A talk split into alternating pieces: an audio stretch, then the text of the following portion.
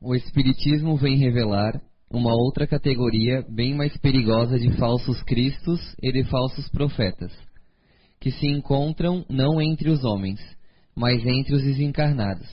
É a dos espíritos embusteiros, hipócritas, orgulhosos e falsos sábios, que da terra passaram para a erraticidade, e se disfarçam com nomes veneráveis para procurar, disfarçados pela máscara com que se cobrem, tornar suas ideias aceitáveis, frequentemente as mais extravagantes e absurdas. Antes que as relações mediúnicas fossem conhecidas, eles atuavam com menos ostentação, menos pompa, pela inspiração, pela mediunidade inconsciente, auditiva ou de incorporação. O número daqueles que, em diversas épocas, mas principalmente nesses últimos tempos, se apresentaram comuns os antigos profetas, como Cristo, como Maria, mãe do Cristo, e até mesmo como Deus, é considerável. O apóstolo João nos previne contra eles quando diz: Meus bem-amados, não acrediteis em todos os espíritos, mas provai se os espíritos são de Deus, pois muitos falsos profetas têm surgido no mundo. Boa tarde a todos. Sejam todos bem-vindos. O tema de hoje, até por sinal, o tema original dele era, era, um, era um pouco diferente, ele era mais extenso, não cabia no, no cartaz, que era, na verdade, a gente acabou abreviando, né, pegando só algumas palavras do título original, que é Tudo que vocês precisam saber para começar a entender sobre obsessão. Né? Vocês não imaginavam, né, que em 30, 40 minutos vocês iam aprender tudo sobre obsessão hoje, né? Então isso é uma abreviação, na verdade, da palestra de hoje. Nem eu tenho condições pedagógicas, né, de fazer com que vocês saibam tudo hoje, nesses minutinhos, sobre esse tema que é extremamente abrangente, né, o assunto. Na questão 459 do Livro dos Espíritos, Kardec faz uma pergunta no seu trabalho Herculâneo, né, que é esse livro fabuloso de perguntas e respostas, é, ele pergunta, tá, mas qual é a influência é, é, dos espíritos sobre nós? E os espíritos falam mais ou menos basicamente que é muito maior do que vocês imaginam. Geralmente até eles chegam a afirmar que são eles que lhes dirigem. Mas como assim? Então a gente seria fantoche dos espíritos? Não, não, não é bem assim que acontece. Mas há um, um intercâmbio muito forte, até porque nós, né, somos espíritos. Apenas estamos a, a um, é, momentaneamente é, com as nossas capacidades plenas abafadas pelo, pelo plano físico, pelo plano, pelo corpo de carne. Então, a nossa, as nossas trocas, pelo menos no campo mental, é extremamente intensas. E o que comumente é, nós vamos tentar fugir um pouco do, do, do feijão com arroz, do, do, caricato, quando fala sobre obsessão, vocês lembram geralmente de um espírito extremamente é, é, ruim que acaba é, é, fazendo com que você faça coisas que você não gostaria de fazer.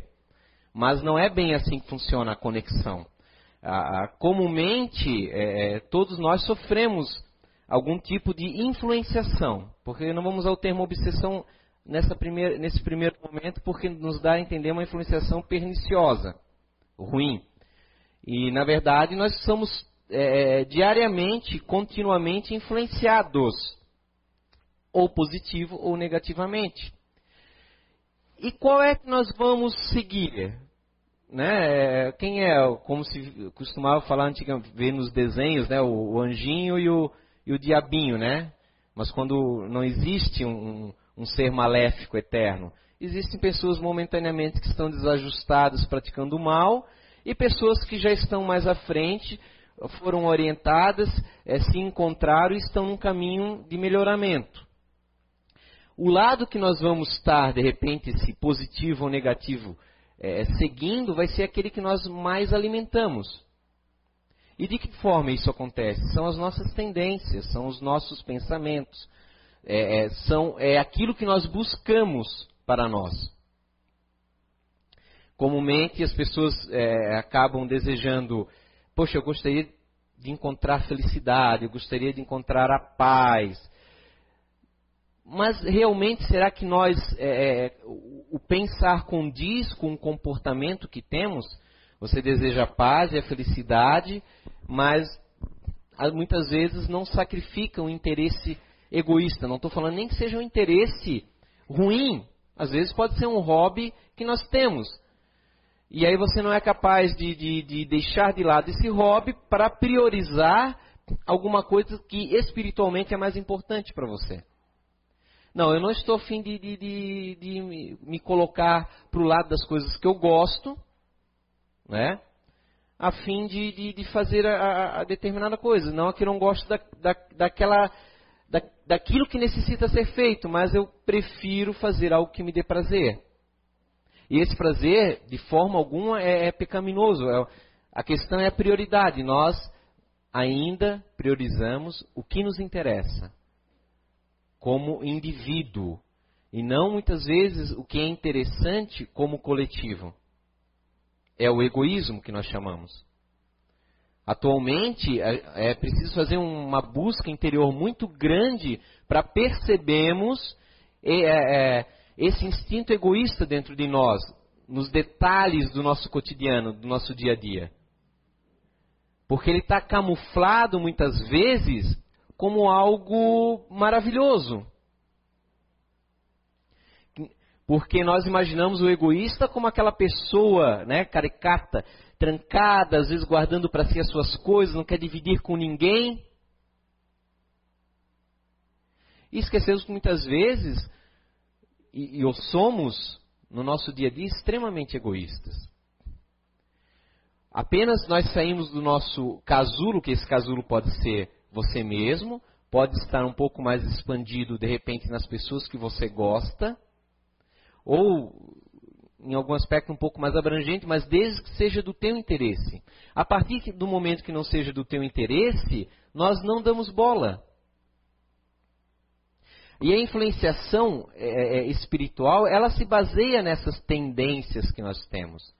Não consegue ser de forma diferente. E como é que nós podemos começar para vocês terem uma ideia mais prática disso? Vamos pegar um caso, por exemplo, só para entender um pouco como é que essa influência, como é que ela ocorre e ela existe. Na revista Espírita, ainda editada por Kardec no ano de 1859, no mês de maio, tem um caso muito interessante. Lá relata um senhor que havia iniciado o, seu desenvolvimento mediúnico e ele estava no, no seu quarto junto com um e outro amigo, porque assim começou-se as reuniões, né, é, é, espíritas na época. E ele invocou um nome de uma pessoa venerada e logo em seguida, passados uns minutos, obviamente, começou a transcrever uma psicografia.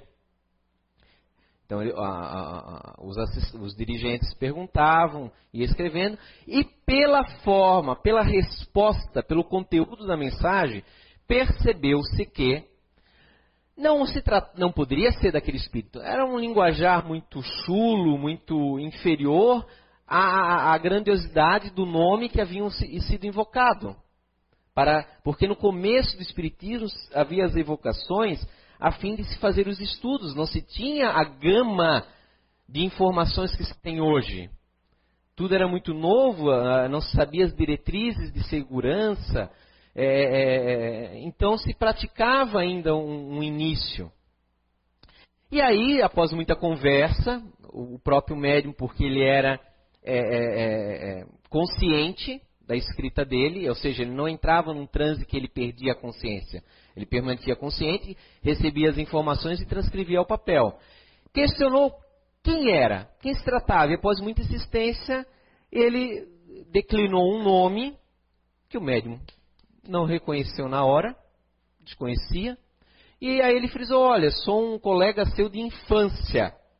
Tá, mas como é isso? É, ah, agora me lembro vagamente, sim. E, mas faz tempo, sim. Eu desencarnei com 20 anos, estou há 15 anos perambulando por aqui e por ali. Mas por que, que você adentrou assim, sem permissão, na conversa? Ah, na realidade, é, é, é, eu cheguei à sua casa por acaso, poderíamos dizer, ele relatou para o jovem médium. Ou talvez o meu bom gênio tenha me trazido até aqui. Veja também que o espírito, por mais imperfeito que seja, tem alguns informes, alguns conhecimentos. Estava eu no seu vizinho aqui do lado, vi você passar e vou, vou segui-lo. Reconheci você, adentrei, vi que você estava conversando com os espíritos, vi que você havia invocado uh, determinado espírito, havia um espírito muito sério presente, não se mostrou propenso a responder para você, e eu pensei em me introduzir na conversa, sim, mas meu intuito foi que, me fazendo passar por ele, de repente ele é, se manifestasse a fim de me impedir.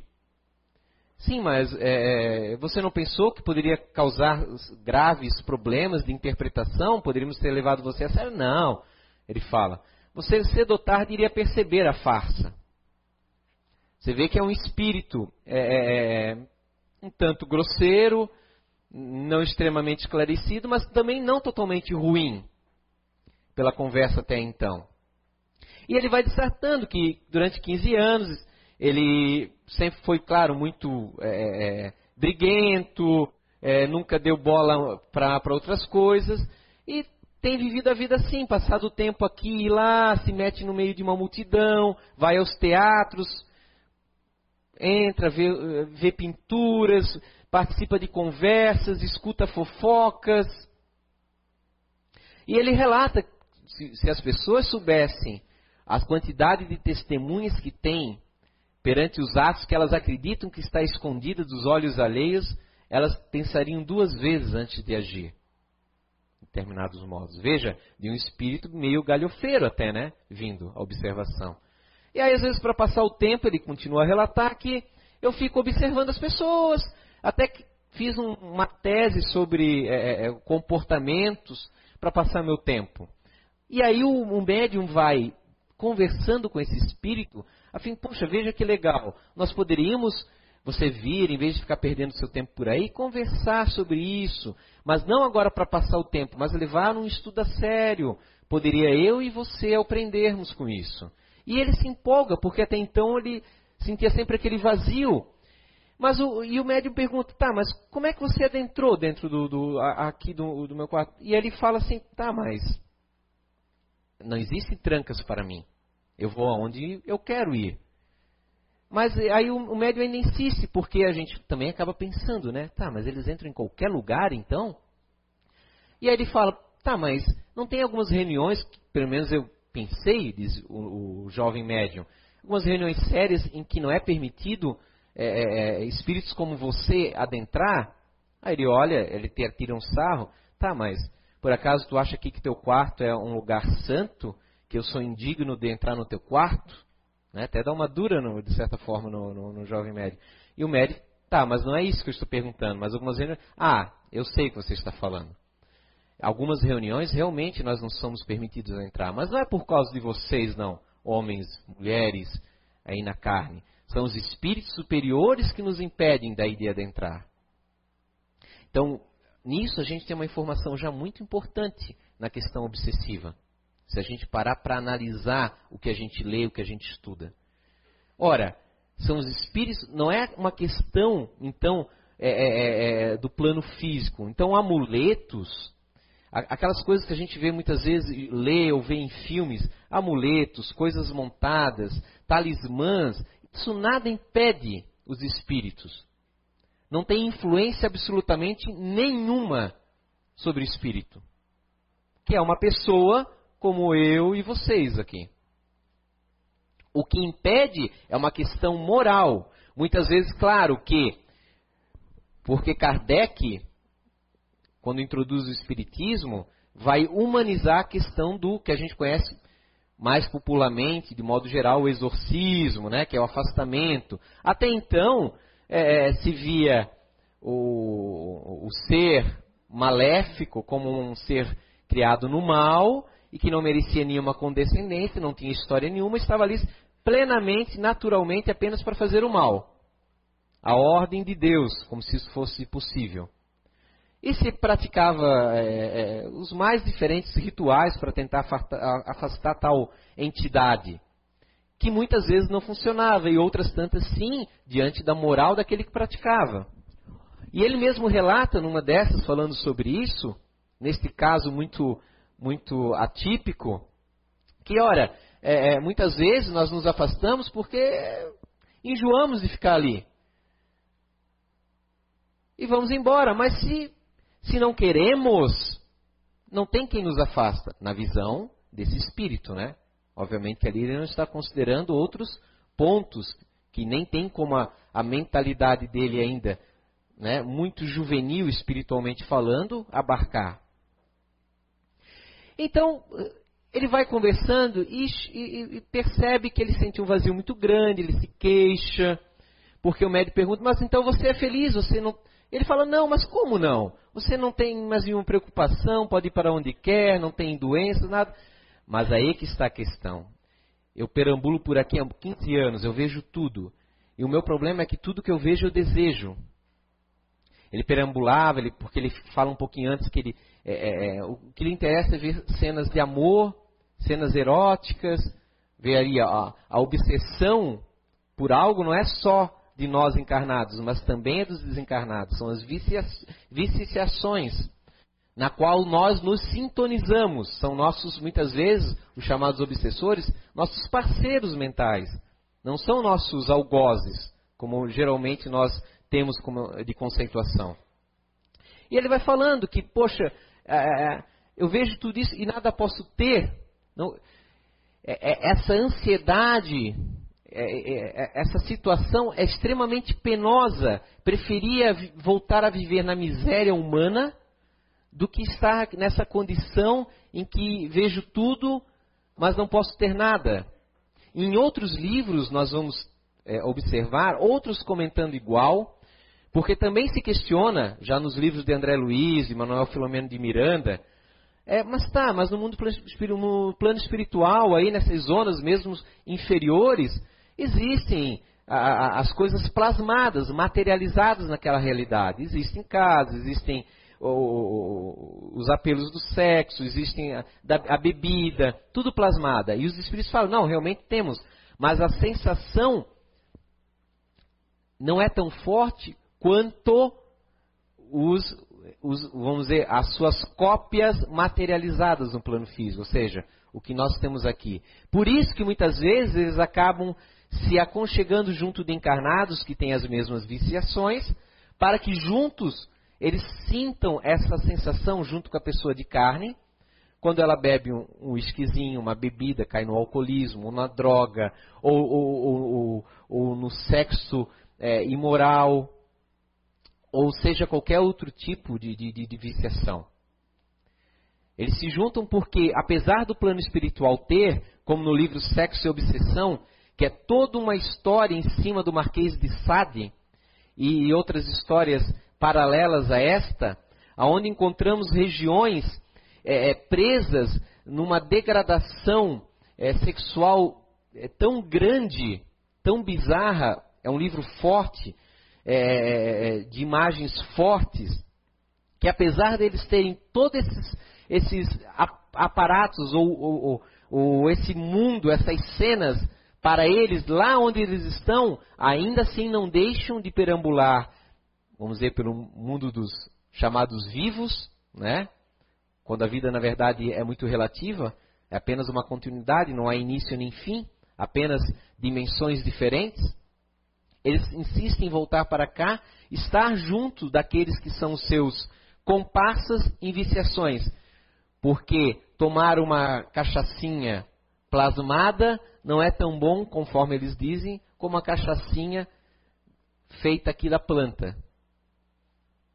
Isso lhe dá um, um vigor maior. É aquela história do drogado, né? Que sempre precisa de uma droga mais forte à medida enquanto ele, nos anos passam ele insiste. E aqui, voltando àquele caso, o nosso amigo lá com o contemporâneo de Kardec, então resolve começar a fazer alguma coisa de bom e vai visitar o Allan Kardec. É, o espírito visita.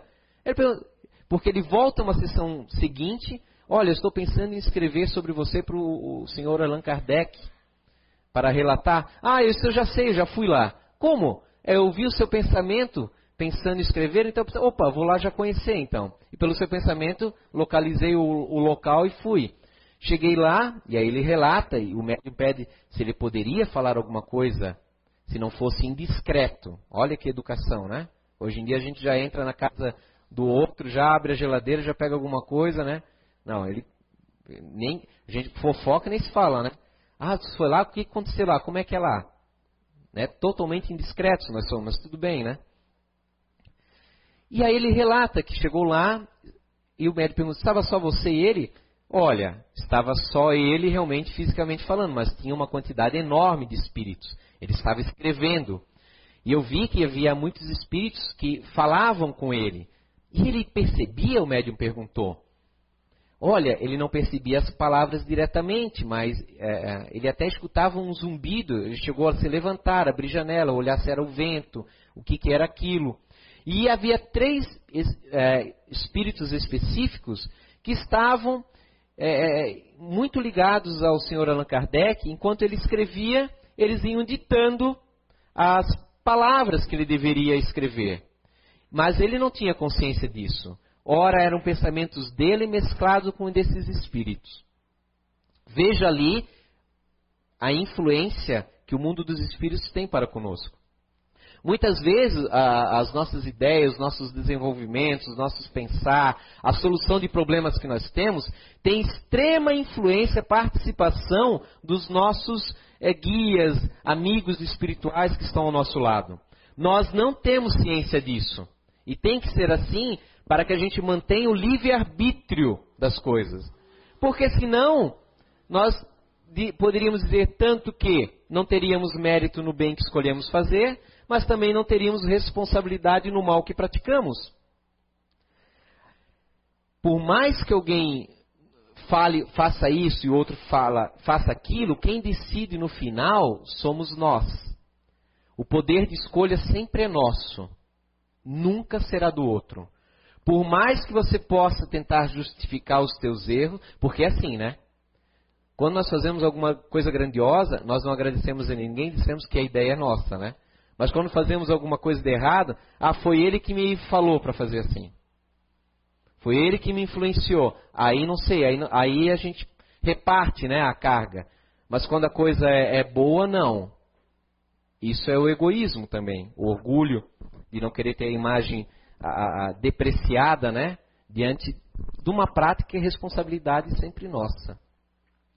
E aí ele continua a comentar que ele sai da casa de Kardec depois de um tempo, porque ele enjoa, porque ele não está acostumado a ter, né, acompanhar questões sérias, está passeando pelo multidão, olhando vitrine de loja. Tem um monte de espírito que faz isso sem ter o que fazer. Aí o médico, tá, mas poxa, então tu deixou de estudar e agora voltou a, a, perder tempo. Não, mas não perdi meu tempo, ele fala. Aí tem um outro caso muito interessante. Eu evitei um assalto. Mas como é isso? O Merité também aproveita para tirar um sarrinho dele. Tu agora se mete em caso de polícia, então? Ora, por que não? Fala ele. Estava andando, adentrei numa loja escura que eu vi movimentação e lá, interessante, encontrei um rapaz transtornado e vi duas entidades uma entidade de aspecto horripilante, que lhe falava: pegue, pegue, pegue, roube, vai. E o garoto ficava andando, ia até a caixa registradora e voltava, mesmo já estando dentro da loja. E uma entidade muito luminosa, uma senhora de aspecto nobre, que lhe falava: vá embora, vamos embora, saia daqui. E ele olhou isso e viu que o rapaz estava a ponto de sucumbir. E ele se interviu na frente do, entre o garoto e, a, e o caixa para tentar mentalmente também fazê-lo ir embora. Nisso, a entidade nobre, nem foi o verdugo, o obsessor ali, chegou junto dele: Não, não faça isso. Esta é uma prova para ele. Se ele decidir entre ir ou ficar, será uma escolha dele, na qual ele arcará com as consequências nesse momento. Vejam só que o rapaz, ao mesmo tempo que recebia a influenciação negativa, mas não deixava, não ficava à mercê total daquele, daquele verdugo cruel que estava magnetizando ele. Havia uma entidade nobre que procurava fazer o oposto. E a escolha, no final, era para ser dele. E aí, diante dessa conversa, ele percebeu, ficou até é, estupefato, talvez como alguns de vocês, como é que pode?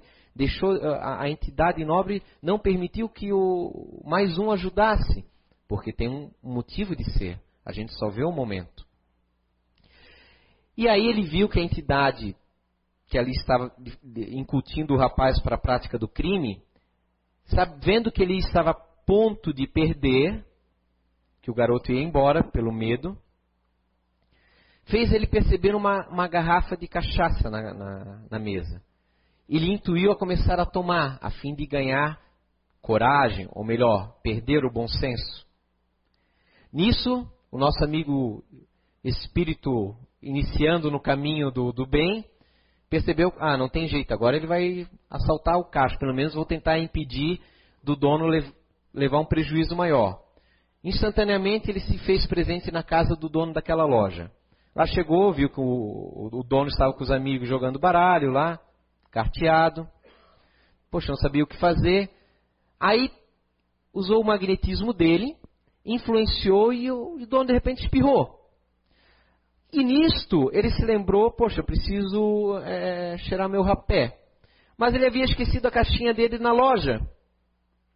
Veja que o espírito inteligente e o, o dono totalmente alheio à influenciação espiritual.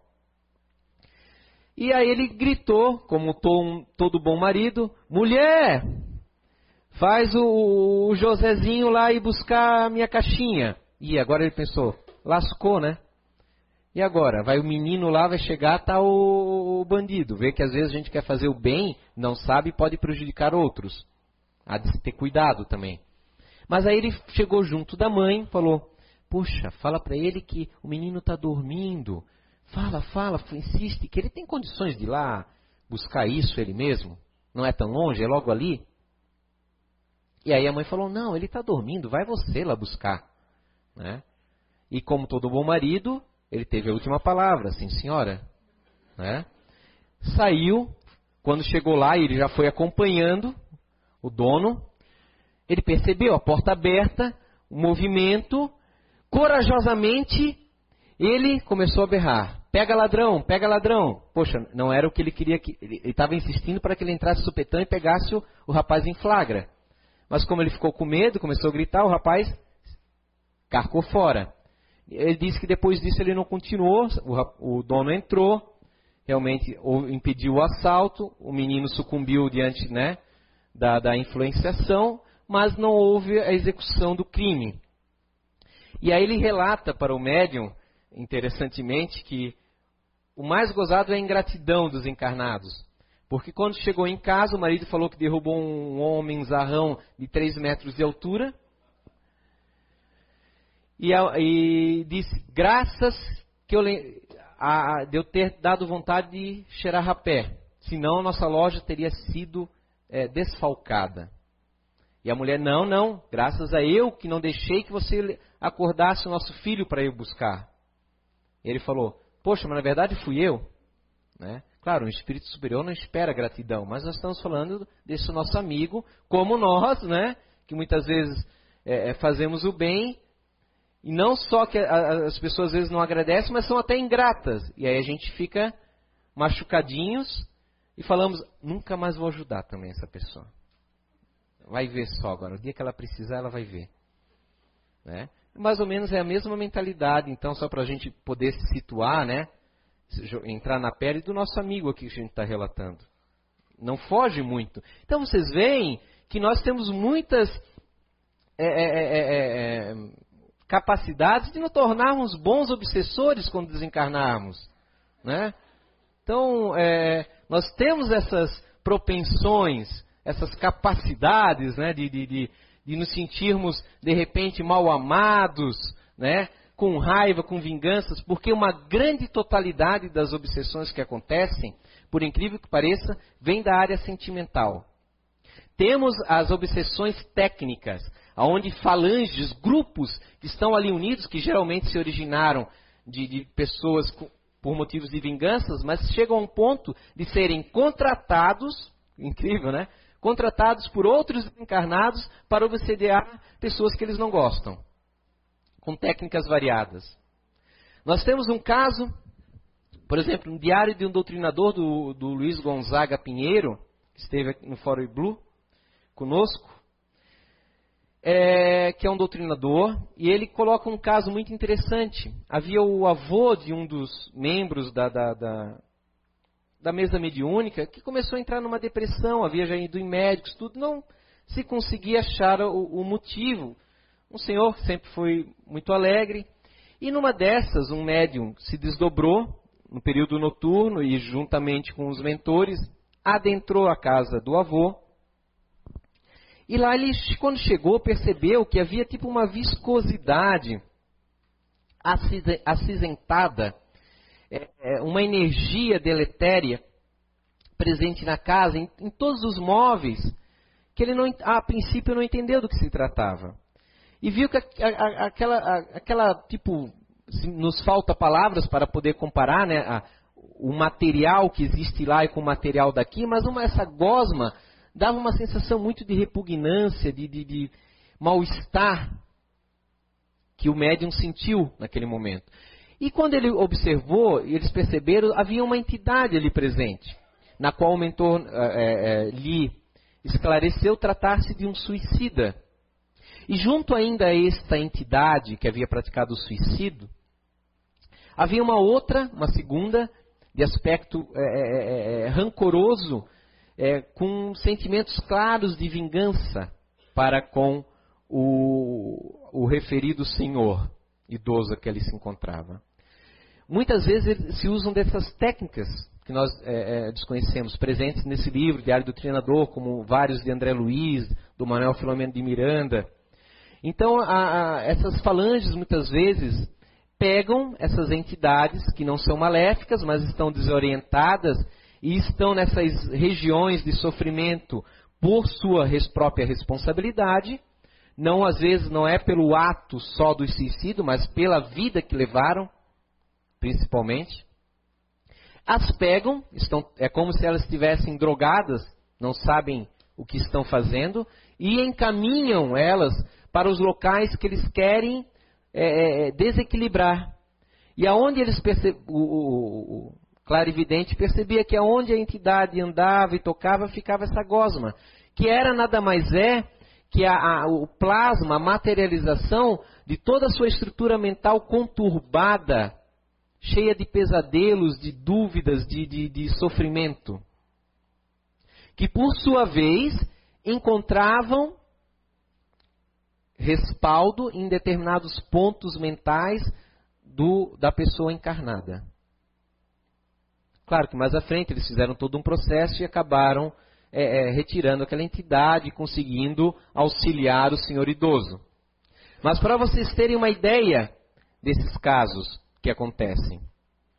No livro é, Libertação, de André Luiz, nós temos um caso também parecido com este, mais técnico, em que a, a, a senhora chamada Margarida, ela está num leito, é, é, padecendo é, é, fisicamente na questão da saúde, encontra-se totalmente sem forças, desorientada na mente, confusa, como às vezes a gente tem determinados dias em que a gente não consegue é, concatenar as ideias, parece que tudo é cinza, parece que as coisas não dão certo, você está desmotivado. E a Margarida estava nesse estágio bastante avançado. Então, o mentor e André Luiz adentram ali para socorrê-la é, é, na verdade é o André Luiz e mais dois mentores, e, e eles percebem que a casa está repleta de desencarnados com fins uh, um, um tanto destrutivos. Eles reduzem a sua vibração a ponto de se fazerem visíveis essas entidades, porque os espíritos nem sempre enxergam os espíritos. De acordo com a faixa, com a vibração que se encontram, ou seja, com o grau moral o que está em cima enxerga quem está embaixo, moralmente falando. Mas o inverso não acontece. Então essas entidades superiores se reduziram ou condensaram o seu perispírito, que é o corpo espiritual, até ponto de se fazer invisível aqueles desencarnados, perniciosos e desequilibrados no mal. Chegaram, falaram uma senha, se fizeram passar por um deles para poderem adentrar até o recinto. Lá chegando, verificaram que a, a, a Margarida estava ligado através de determinados cordões fluídicos a uma entidade totalmente disforme, um espírito, mas já deformado, em que na literatura de André Luiz se dá o nome de ovoides. São entidades já há tantos é, é, é, é centenas de anos presas no ódio, na crueldade, no egoísmo, que se deformaram já perispiritualmente. Já não têm mais uma consciência plena de si mesmos.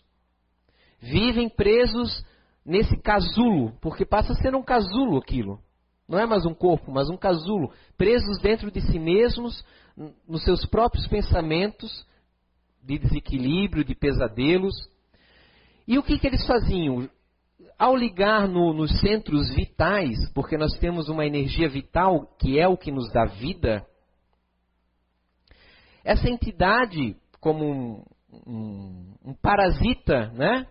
como um parasita que nós temos na natureza, que, que, quando encontra o hospedeiro se fixa e começa a sugar a energia para a sua própria existência, num, num processo não de crueldade ali, mas de sobrevivência, porque ele mesmo já não, não se nutre mais, né? não tem mais conexões com o plano superior de vida, ele passa a se tornar um parasita.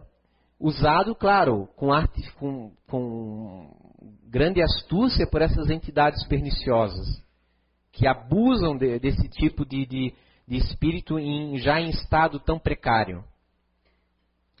Claro, novamente, Nesse livro é narrado todo o processo. O que eu estou colocando aqui é os casos para vocês terem ideia de técnicas.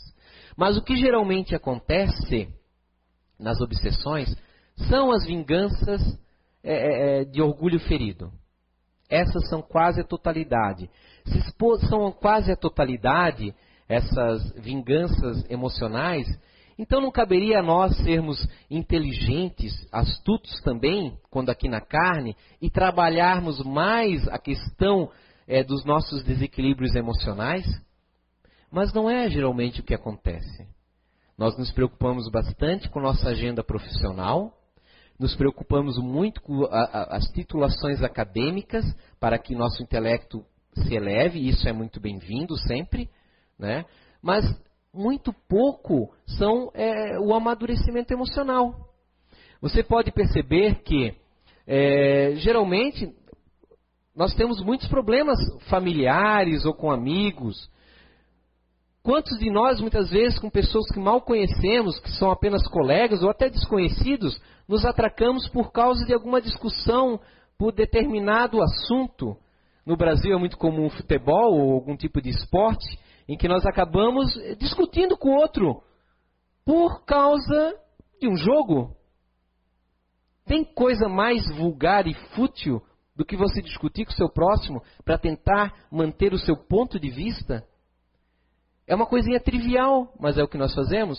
Seja não nisso, seja em outra coisa, às vezes temos um familiar que nós, pai, mãe, irmão, primo, tio, seja o que for, Cada um sabe onde o chapéu lhe assenta na cabeça. Mas basta que ele fale uma frase que você entenda que está é, é, é lhe cutucando, que, o, perdão da expressão, o pau pega e não alivia. Nós nos transtornamos. Nós aqui procuramos manter o nosso equilíbrio emocional, mas naquele momento parece que surge um, um, um ser velho dentro de nós esses são os obsessores.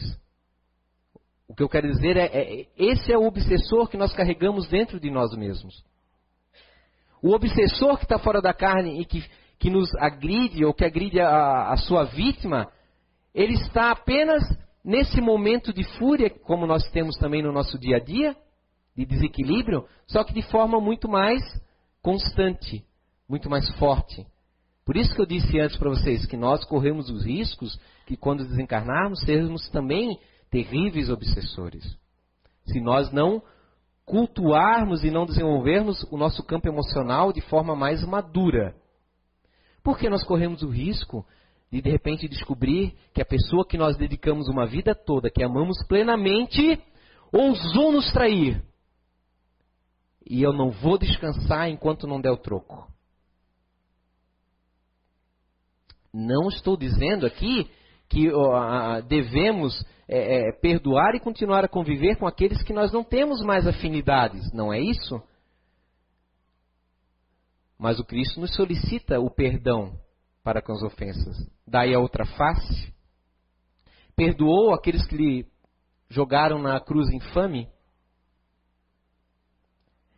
Poderíamos dizer, ah, mas ele é Jesus.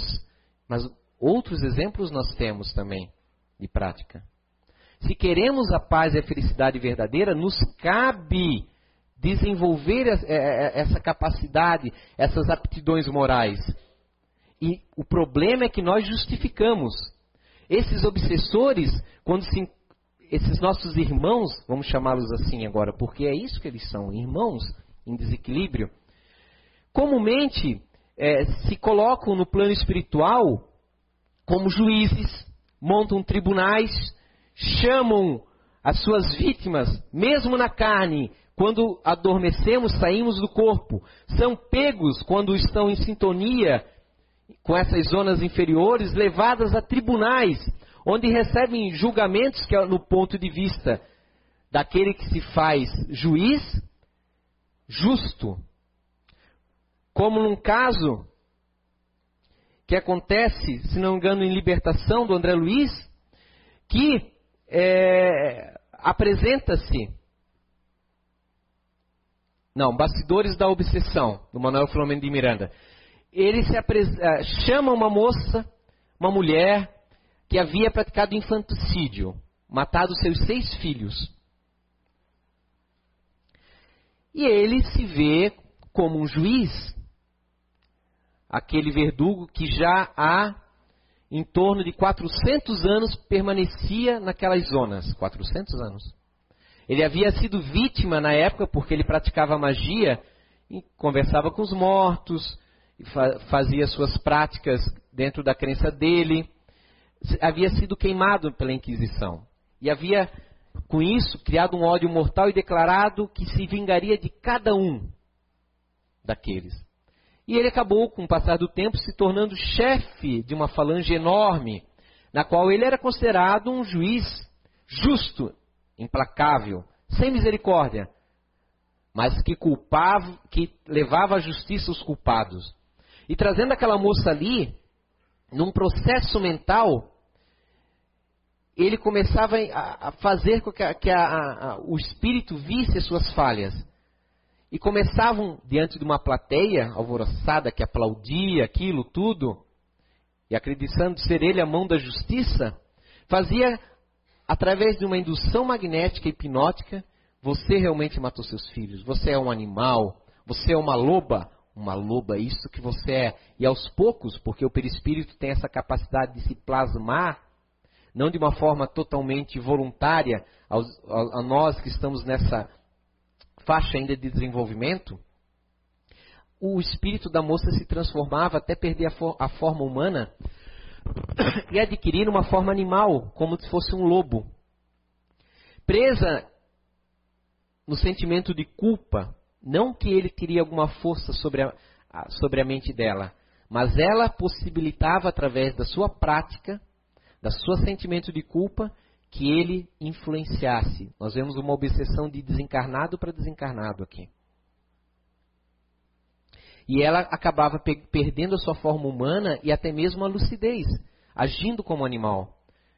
Temos até casos aqui no plano físico, catalogado dentro da, da psicologia, de pessoas que perderam a noção e que se achavam é, é, é, animais. Está lá nos registros históricos da medicina Talvez um dos mais antigos uh, uh, fatos e histórias seja do rei Nabucodonosor, que durante alguns anos se viu como um animal, sofrendo com isso uma influenciação obsessiva. Chamamos de zoantropia esse tipo de processo. Ou seja, é, é a forma de animal. Talvez até aquela lenda do lobisomem provenha disso, de alguns clarividentes que tenham visto tais entidades. Quem sabe? Claro que é todo um processo, depois a moça é salva, mas está essas cidadelas nesse, nesses planos inferiores de existência, é, é, o que vale é a lei do olho por olho, dente por dente, a lei do mais forte. Nesse processo era tão horrendo a imagem que havia inclusive na plateia encarnados, tá? Porque quando nós saímos do corpo, nós procuramos, a, a, a, se ligamos às energias que nos são simpáticas ou que são do nosso interesse. Mas muitos encarnados, quando viram aquela cena, despertaram automaticamente no seu corpo assustados, lembrando unicamente como se tivessem tido um, pesadelo. Muitas obsessões acontecem dessa forma, ligações durante o sono físico, aonde ocorrem é, é, vários tipos de pesadelos, que nada mais são os tormentos que esses espíritos dão às suas aparentes vítimas. E um desses casos, nesse livro do Manuel Filomeno de Miranda, temos o espírito de Mariana, que é levada pelos mentores até um centro espírita. Lá ele, ela se encontra com um espírito que está extremamente rancoroso e lhe obsediando, tentando se vingar dela. E há um colóquio muito interessante. Porquanto o espírito fala: Você estava escondida nesse corpo, mas eu te achei. Os meus mentores, da onde eu venho, ele se referindo a essas cidadelas inferiores, me ensinaram sobre a tal da reencarnação. E eu sei agora que você está aqui, num corpo diferente, mas tu não vais escapar da minha justiça. Porque você me abandonou. Me humilhou diante da sociedade. Por quê? Por quê? Porque o obsessor nada mais é que uma criança mimada. Quem é vítima e quem é um carrasco é muito difícil de saber quando a tua visão se alarga do, diante do plano espiritual. E ele brandia a raiva e a raiva, geralmente, o ódio, né? É aquele amor próprio machucado, né? E a Mariana se transfigurou, através de passes que os mentores davam, naquela entidade de, de séculos atrás, em que os dois estiveram juntos. E ela se ajoelhava pedindo perdão, mas me perdoe, eu me arrependi. Eu me arrependi. Eu já sofri tanto. E a história vai se esclarecendo que ele era 30 anos mais velho que ela, pegou ela quando era nova, houve um casamento de dotes que era comum na época, se pagava, se comprava. E ela reclamando, mas você vai escutar agora. Eu sei que eu lhe abandonei, mas você teve influência sobre isso. Porque há os obsessores encarnados com encarnados também. Você me influenciou para chegar a tal ponto. Nunca perguntou dos meus sonhos de, de menina. Nunca esteve presente, apenas preocupado com o dinheiro, com as terras. Viajava e me deixava meses solitária na, naquela fazenda. Porque quando ela lhe deixou, ele, ele ficou tão. O amor próprio dele tão sentido, porque ele não amava tanto assim, acho. Mas era questão de, naquela época, ser abandonado. E se suicidou. Passado o período necessário do trâmite que o suicídio causa, procurou vingança. Porque todas, é assim que nós somos, todas as dores que ele havia passado, ah, os, as coisas horrendas, porque ele pensava que o suicídio seria o fim, acabaria o sofrimento dele, só aumentou. As falanges que pegaram ele, que lhe humilharam, tudo isso tinha uma pessoa que lhe causou, e era ela. Nunca foi ele. E nós somos assim, nunca é o outro. Sempre, é, nunca somos nós, sempre é o outro que é o culpado pelas coisas. E aí, ela havia ficado aquele período, ele havia contratado um capataz que também ludibriou ela, fugiram naquela coisa da, da, da, da ideologia ainda da juventude. Eles foram para uma cidade longínqua, seis meses depois Jacob, que era este abandonou-a no porto sozinha, acabou tendo que se prostituir para sobreviver.